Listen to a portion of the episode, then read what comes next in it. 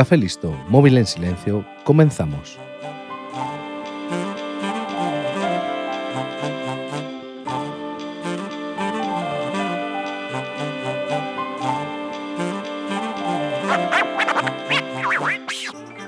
En este podcast hemos viajado poco a Oriente, pero en esta ocasión nos vamos hasta Japón para hablarte de una secta que fue creada por un hombre que lo único que buscaba era su propio beneficio y que unió creencias como las budistas y las hindúes con profecías apocalípticas cristianas para tener bajo su control a miles de personas por todo el mundo.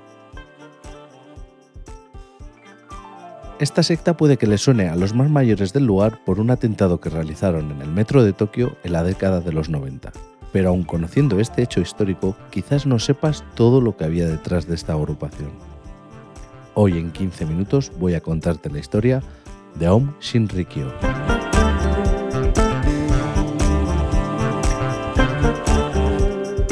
El líder de esta secta se llamaba Soko Asahara nació en 1955 en una pequeña isla japonesa. Desde pequeño tuvo problemas porque sufrió un glaucoma infantil que lo dejó ciego completamente de un ojo y perdió muchísima visión del otro. Salió adelante gracias a las ayudas económicas y en 1977 logró graduarse, para luego continuar con unos estudios de acupuntura y medicina tradicional china. Ya desde niño, Soko destacó en sus aptitudes para la extorsión y el manejo de gente. Y es que durante los años que pasó en la escuela para niños invidentes fue reconocido por todos sus compañeros como el bully de la escuela y el que siempre estaba trapicheando y extorsionando a los demás alumnos. Durante años practicó yoga hasta llegar al nivel de maestro. Esta práctica del yoga puede que sea el pistoletazo de salida para fundar su secta. Cuando terminó sus estudios fue detenido y condenado a pagar una gran multa por el robo y venta sin licencia de medicamentos. Incluso se le relacionó con la secta Agonsu, que ya había llegado a Europa y donde se le consideraba una secta destructiva. Puede que en esta secta descubriera que las donaciones de los adeptos podían hacerlo muy rico y tardó poco tiempo en decidir que él sería capaz de formar la suya propia.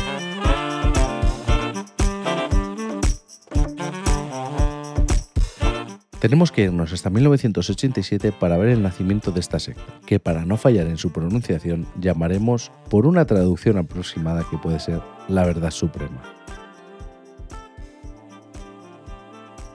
La mente detrás de esta formación es el japonés Soko Asahara, pero no nació con ese nombre, y es que Chizuo Matsumoto no es un nombre que mole para dominar el mundo. Como te he dicho antes, la verdad suprema mezclaba enseñanzas budistas, hinduistas, cristianas y todo esto con un toque de las profecías de Nostradamus. Y es que Soko era un enamorado del profeta francés. Tanto que incluso una parte de los exámenes a los que sometía a los integrantes de la secta para poder ascender al trataba sobre estas profecías. Pero, ¿qué tenía de especial esta secta o su líder?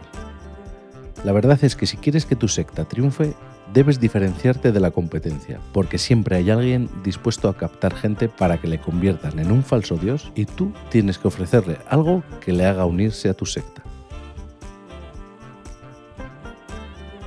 En el caso de Soko, él mismo se encargó de proclamar en sus clases de yoga que después de su último viaje a la India se había convertido en el único iluminado del mundo, llegando a decir que era la reencarnación de Buda, Cristo e incluso de la diosa Shiva. Con estas declaraciones ganó algunos seguidores, pero aún estaba lejos de lo que él deseaba.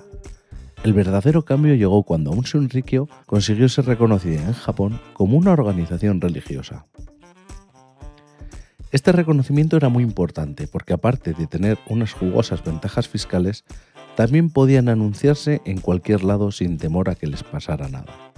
Y es aquí cuando deciden hacer una serie de mangas, incluso un anime que aún se puede ver. El gancho que usaban para estos productos fue el mismo que utilizaron para uno de los libros de Soko, la supuesta capacidad del líder para levitar. Puedes ver una imagen de esta supuesta levitación en tu aplicación de podcast ahora mismo si esta lo permite. O si no, pásate por el blog para ver las imágenes del episodio. En las notas del programa tienes el enlace. Y he dicho supuesta levitación porque no es que quiera hacer de menos lo que conseguía Soko, pero es que la levitación humana por iluminación es imposible. Lo que sí es posible, porque es lo que hacía nuestro líder, era desde la posición del loto conseguir saltar una altura considerable para haberlo hecho con las nalgas. Así es, Soko Asahara lograba levitar saltando con el culo. Pero es que como te he dicho esto era un gancho perfecto. Ven a nuestra secta, nuestro líder es el único iluminado y es capaz de levitar. Y metiendo todo esto en los mangas y el anime, tenían su aspecto diferenciador, lo que hizo que la mayoría del público que se veía atraído hacia la secta eran jóvenes en edad de estudiar, o que ya habían terminado los estudios. Como la mayoría de estos jóvenes eran estudiantes de carreras técnicas, la secta hizo un sutil viraje para aprovechar todos estos conocimientos en su propio beneficio, que no era otro que la supervivencia después del apocalipsis que estaba por venir. Para el control de la gente, Soko utilizaba las drogas para doblegar sus voluntades. Y cuando el LSD, las charlas y el sexo no eran suficientes para mantener a sus integrantes a raya, Soko recurría a la violencia. En 1989, con solo dos años de vida, la secta cometió su primer asesinato.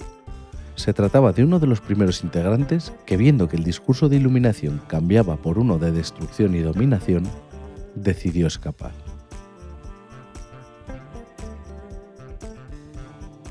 Ese mismo año en el que les concedieron el título de culto religioso, bien pudo ser el último porque desde que comenzaron sus movimientos, el abogado especializado en la destrucción de sectas, Tsutsumi Sakamoto, tuvo sospechas de que el culto no era trigo limpio.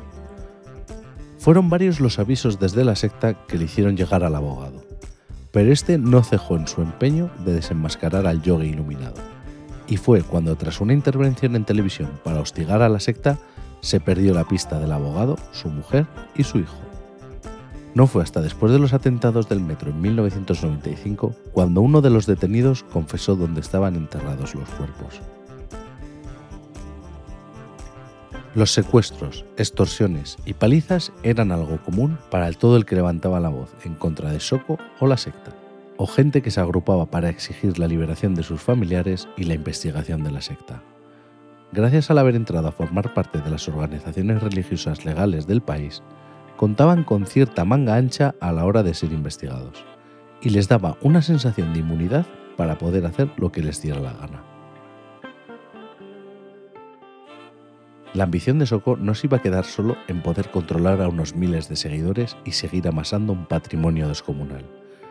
Soko Asahara quería más, y por eso se presentó a las elecciones parlamentarias de Japón esta aventura fue un fracaso, solo consiguió 1.700 votos. No consiguió siquiera que todos sus adeptos le votaran, porque para esos momentos ya superaban ese número con creces. Después de este fracaso, la transición a una secta militarizada terminó, y ya todos estaban convencidos de las palabras de Soko en las que les decía que en estas elecciones se demostraba que cada uno debía luchar por sí mismo en una tercera guerra mundial que llegaría en 1997 y que los combates acabarían con la mayoría de la población. Por eso ellos se tenían que preparar para, llegado el momento, dominar el mundo. Soko Asahara comenzó a instruir a varios de sus miembros y como confirmaron integrantes de la secta cuando fueron detenidos, unos 200 miembros fueron entrenados en el manejo de armas, entre ellas los fusiles AK-47 en alguno de los tres campos de entrenamiento militar que poseía la secta.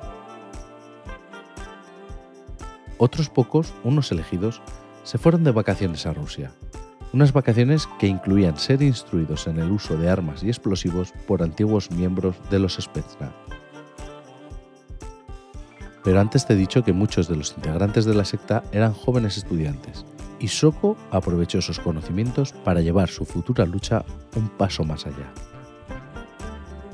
Lo más famoso de esta secta es el uso de gas sarín que ellos mismos habían fabricado para su atentado en el metro de Tokio, que ya te adelanto no fue el primer ataque con este gas. Pero en su locura apocalíptica, Soko puso a trabajar esos cerebros técnicos en la invención y fabricación de nuevas armas. Gracias a documentos recuperados en las diferentes redadas que se hicieron a la secta, se sabe que se entrevistaron con el doctor Nikolai Basov en Moscú, El motivo de la reunión, la creación de armas láser con las que atacar. Pero para mí la mayor locura que fabricaron fue un microondas gigante en el que se tiene constancia que llegaron a asesinar a varios miembros que querían huir. Ya te he dicho que el atentado de Tokio no fue la primera vez que usaron gasarín.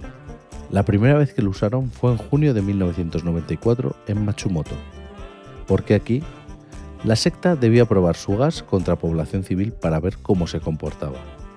Ya sabían que el gas funcionaba, porque lo habían probado con miembros de la secta, pero querían saber el alcance que tendría al aire libre. Eligieron la ciudad de Matsumoto porque la secta estaba en juicios por unas propiedades adquiridas de una forma bastante dudosa, y como sabían que los jueces iban a fallar contra ellos, pues querían intentar un último empujón para ver si la balanza cambiaba de sentido. El caso es que soltaron el gas desde la furgoneta con unos ventiladores que instalaron en la parte de atrás y fueron conduciendo por diferentes partes de la ciudad. Para ser un ataque tan cutre, murieron 8 personas y más de 200 tuvieron que recibir asistencia médica. En un principio, las autoridades no les adjudicaron la autoría, pero después del atentado de Tokio esto cambiaría. Después de este ataque comenzó una cadena de montaje de fusiles AK-47 y su propia munición. Se incrementó la necesidad de gasarín para un ataque mayor. Cuando las autoridades encontraron los almacenes de la secta, hallaron material para montar más de 1000 AK-47, otras ametralladoras, lanzacohetes de segunda mano, material militar vario e incluso un helicóptero de origen ruso. Antes del atentado de Tokio secuestraron a Hiroyuki Nagaoka, que era el líder de la Asociación de Víctimas de Aum Shinrikyo, y lo dejaron en coma. También secuestraron, drogaron, mataron e incineraron en el megamicroondas a un alto cargo público de Satyam. En marzo de 1995, cinco miembros de la secta entraron en diferentes vagones del metro de Tokio con bolsas llenas de gas sarín en estado líquido, que llegado el momento pincharían con unos paraguas que llevaban. Las pincharon justo antes de que se cerraran las puertas de los vagones, dándoles el tiempo justo para abandonar el vagón sin respirar el gas mortal. Esto ocurría durante la mañana del 20 de marzo, y como hemos visto cientos de veces en imágenes del metro de Tokio, por las mañanas es una locura de gente. Por eso pienso que el atentado fue un fracaso absoluto. Pese a hacer el ataque en un sitio cerrado lleno de gente, solo murieron 13 personas e intoxicaron a unas 6.000. Quizás el gas no era de la pureza o concentración que ellos querían. Puede que fallaran en los cálculos o que incluso a la hora de ejecutar el plan alguno de los miembros no pinchara correctamente las bolsas por las prisas. Pero sea como fuera, el caso es que para lo que podía haber pasado, la verdad es que les quedó algo muy light hablando de terrorismo. En un principio se sospechó de Corea del Norte, pero pronto todas las evidencias apuntaban a un Shinrikyo y a su líder, Soko Asahara.